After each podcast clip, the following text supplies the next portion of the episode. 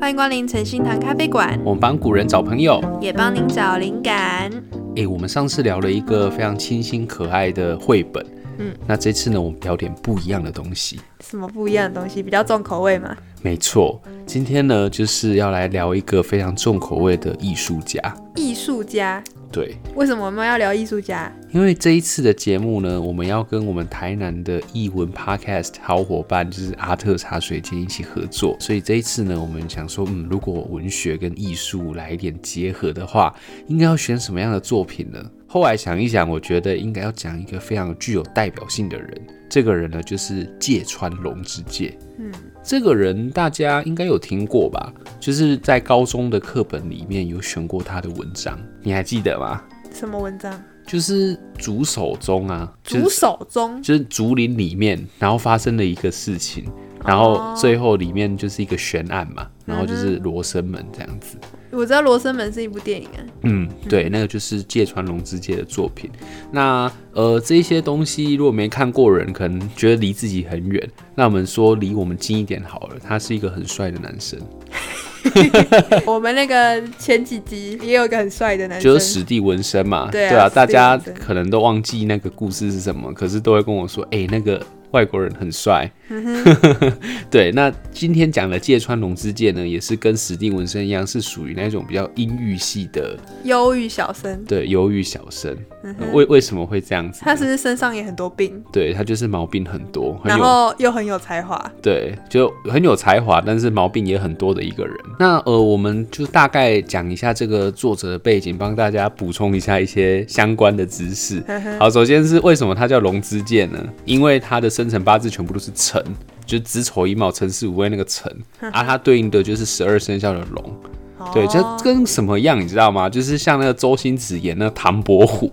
好，为什么它叫唐伯虎？因为它就是全部都是寅寅时，什么寅分这样子。Uh huh. 对，它是寅嘛，对十二生肖就是虎啊。龙之介的话就是对龙哦，这样子。那他以前小时候就是一个天才少年的人，哎，诚实的人，对，诚实中。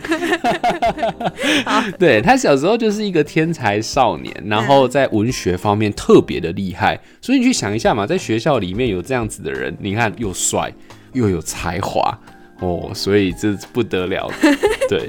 然后他长大的时候呢，在大学他是念英文系的，哇，英文又好。你可以想象身边有这种帅哥吗？那一定是情书都收不完的这样子的一个状况。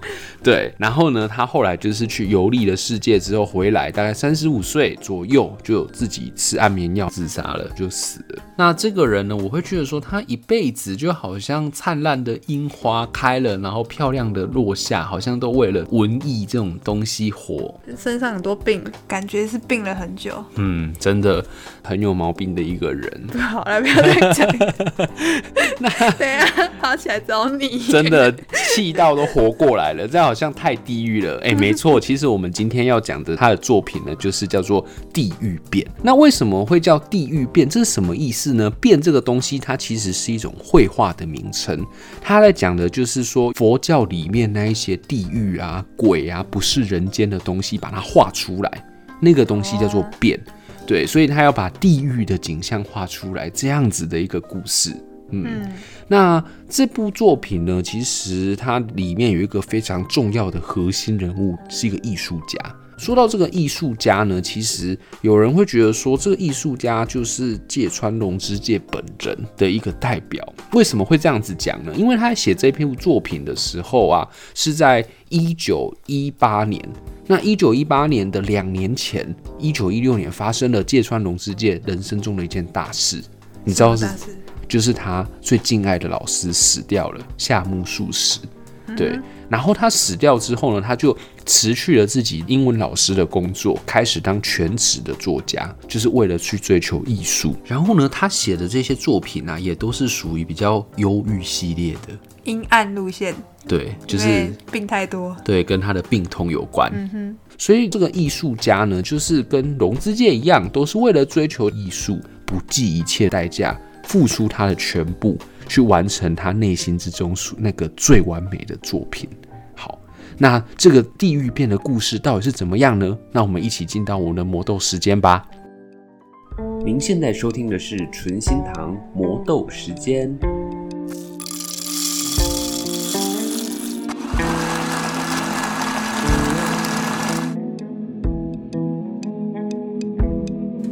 好，今天我要来跟大家介绍一个在日本虚构的伟大画家梁秀先生。那他是什么时代的人？他就是呢，跟《鬼灭之刃》同一个时代的，对，就是那个平安京时期。嗯，那要讲一个人呢，就是先说他的外表。这个人的外表看起来非常猥琐，然后呢，很像一只猴子。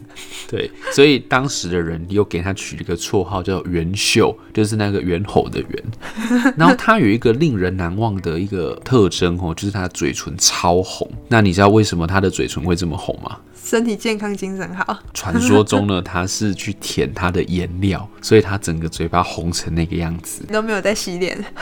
对，然后梁秀他是一个有自己一套特别审美观的一个画家，嗯、而且呢，他也很臭屁。他说呢，我就是当今世上最强的一个画家。很多王公贵族请他去画画的时候啊，他都是反正你们喜欢怎样，关我屁事，我就是要画我自己最喜欢的样子。所以他在画那一些神。佛的时候呢，都会把神佛呢画的跟他长得很像，就是很都很卑鄙猥琐的样子。对，然后、啊、然后呢，那个时候是有巫女的时代嘛，他们有时候会受到神明降驾，然后呢，他会变成很恐怖啊，就是张牙咧嘴。然后那个时代的人通常遇到这种东西，就是很害怕，就是乖乖的。可是他不这么做。他就直接坐在他的面前，然后把张牙咧嘴的样子画下来。所以这个人他都是走一个黑暗，然后阴郁系的画风。对，那像这样子的一个人呢，虽然听起来很讨厌嘛，但是呢，他还是有他就是心中最柔软的那一块，就是他的女儿。那这个女儿呢，没有遗传到他爸爸，所以长得很正。嗯，基因呢，就是没有那么强大。对。这个女儿呢，在故事之中并没有说她叫什么名字，可是有说他很喜欢穿红色的衣服，还有呢，他聪明又体贴。我觉得很像一种动物，所以我叫他章鱼子好了。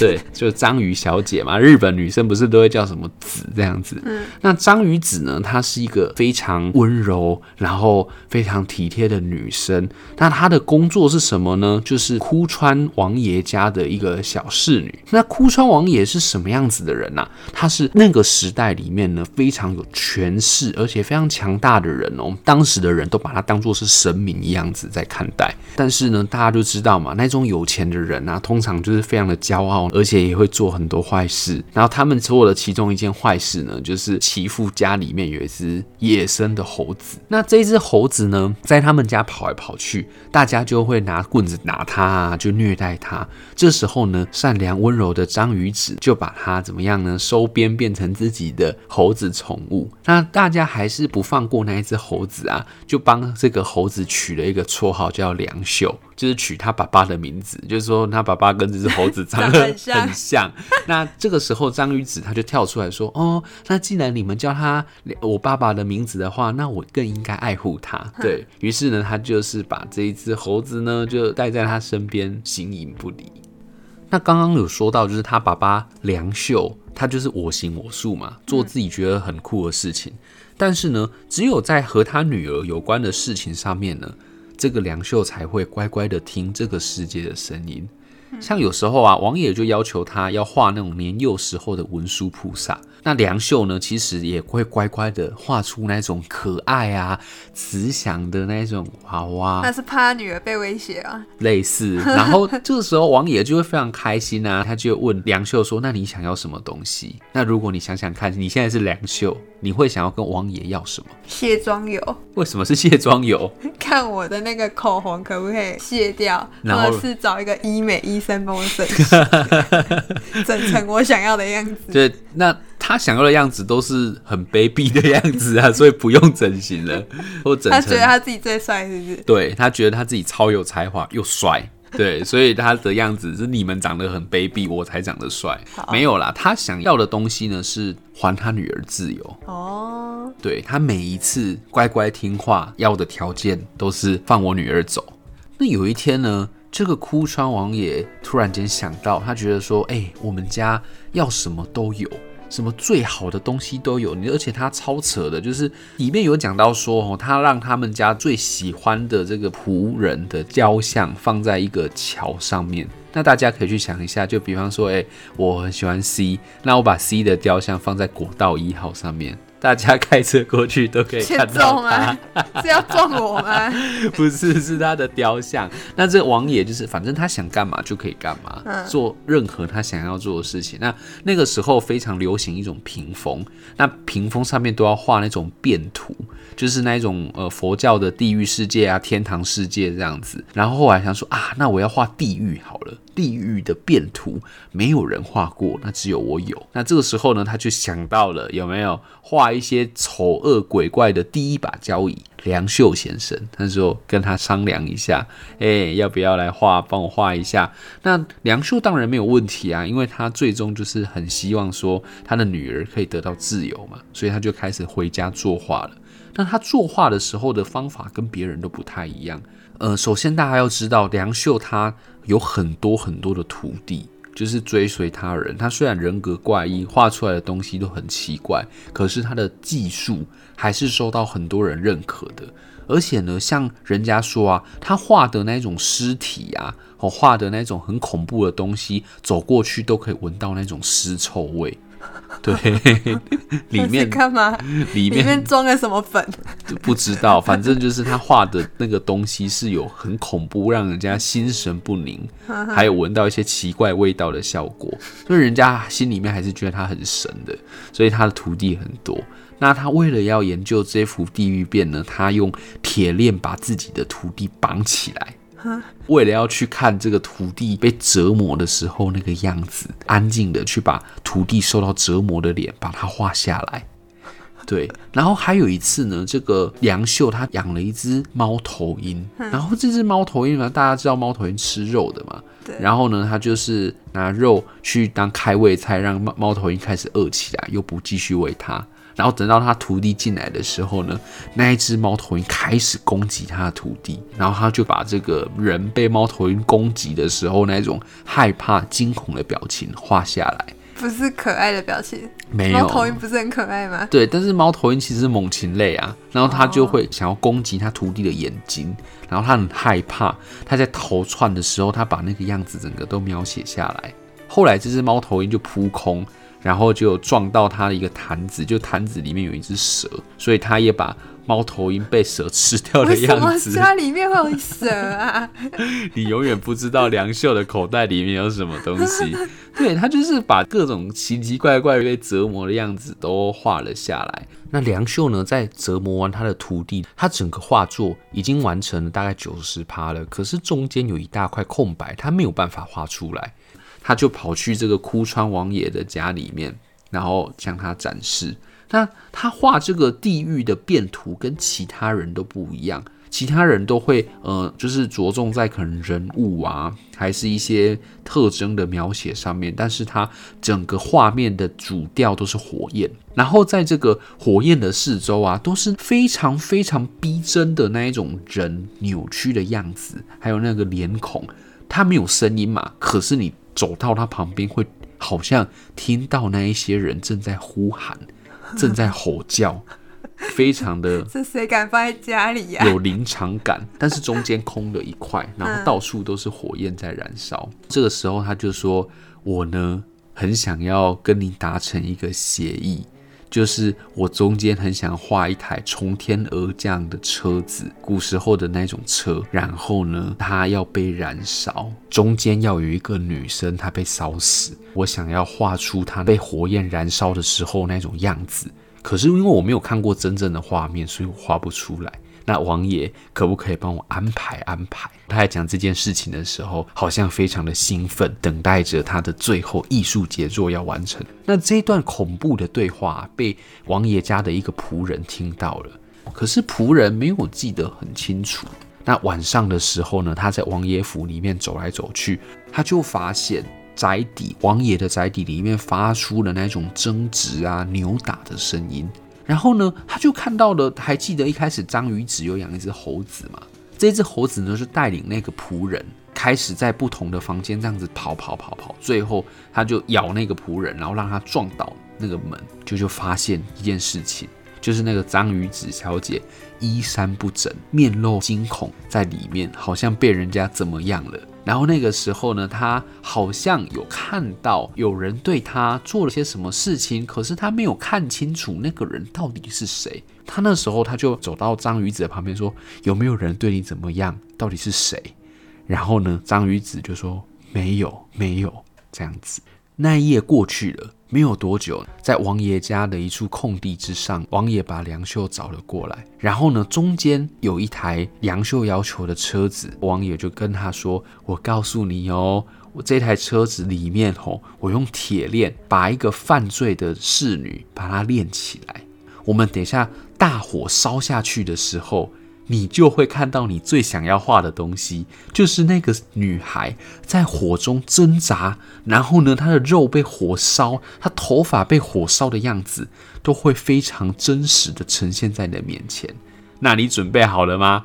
我开始放火了，那大火呢，点下去，整台车烧起来，车子的帘子受到风的吹拂之下打开了，他才发现，天哪，里面竟然是他自己的女儿。然后在里面啊，这个火焰在那边烧，在那边喊叫的时候，梁秀就跪在那个火焰的前面，然后那个他的惊恐、他的慌张都写在脸上。但这个时候，梁秀跪在地上，完全不知道要做什么的时候，突然之间，他的分身，也就是那一只猴子，从王爷府里面冲出来，试着要把他女儿从燃烧的火焰车里面拉出来。但是呢，因为猴子比较小只，还是没有办法。最后呢，这个猴子啊，就跟他女儿双双殒命在这个火焰的车子里面。于是呢，章鱼子被做成章鱼烧了。哦，是哦，好像有点地狱，铺很久哎。对，那后来呢？这个梁秀啊，在他的猴子还有他女儿死掉的时候，他的脸变得非常的庄严肃穆。他把这一切呢，都如实的画下来。那过没多久，地狱变的成品就已经完成了。那完成之后呢，放到王爷府里面呢、啊。任何来到王爷府家的人，哦，不管是嬉皮笑脸的也好，很震惊的也好，看到那幅画呢，完全都笑不出来，因为非常非常的恐怖。只要走到他旁边，好像就可以感受到那个火焰的炙热感，还有里面的人那一种痛苦咆哮的声音，非常的可怕。大家就觉得说，哇，天哪，这真的是一个杰作，真的是梁秀用他的生命去证明他最喜欢的艺术就是要长这个样子。那在最后呢，梁秀交完货的第二天，他也在房间里面哦上吊自杀了。那这样的故事呢，就在我们的地狱梗，还有地狱火，还有地狱变各种的画面之中结束。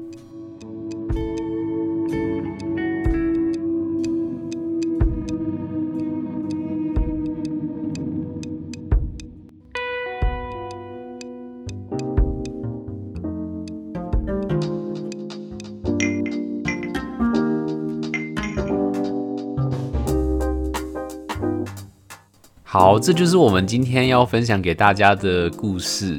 那不知道大家有没有感受到那种熊熊烈火？哎，还有章鱼烧的香味呢？好地狱哦！那大家可以期待一下下一拜我们怎么跟阿特来聊聊这个画师。嗯，对，还有这个非常地狱的故事。